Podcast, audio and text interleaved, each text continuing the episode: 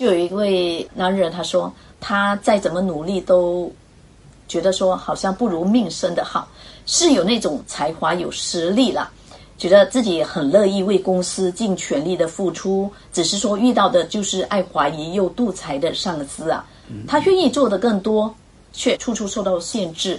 嗯，呃，如何是好？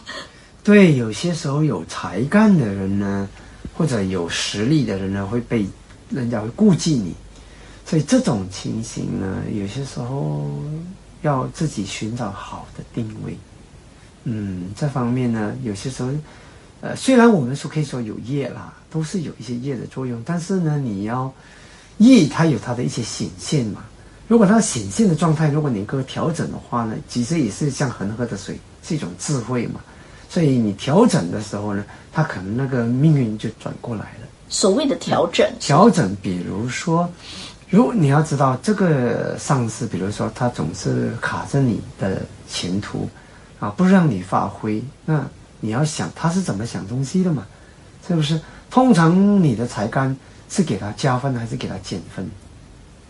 有可能下属的才干给老板减分，也有可能下属的才干给老板加分。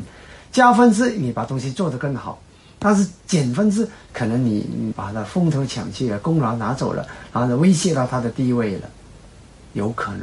所以这种东西我们要学会从人家的角度想，尝试去揣摩，知道他是怎么看待的。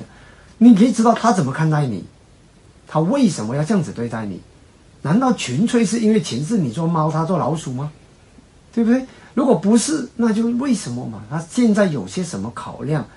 有很多东西，我们如果把自己的那个心、自我的心放掉，我们比较可以了解别人的角度。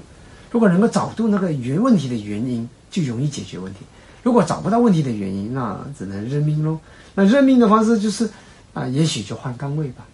啊，就是如果说怎么摆都摆不正。那就要给自己换一个定位了。但是如果走到哪里自己都有一个同样的问题，那自己一定要检讨，可能自己锋芒太露，或者是自己不懂得把功劳分担一点，讲一些谦虚的话，这很多因素的，很多因素的。就像有一个很好的下属，他当他知道，呃，他的上司慢性比较重，但是他又想要上司，因为上司掌握权力嘛。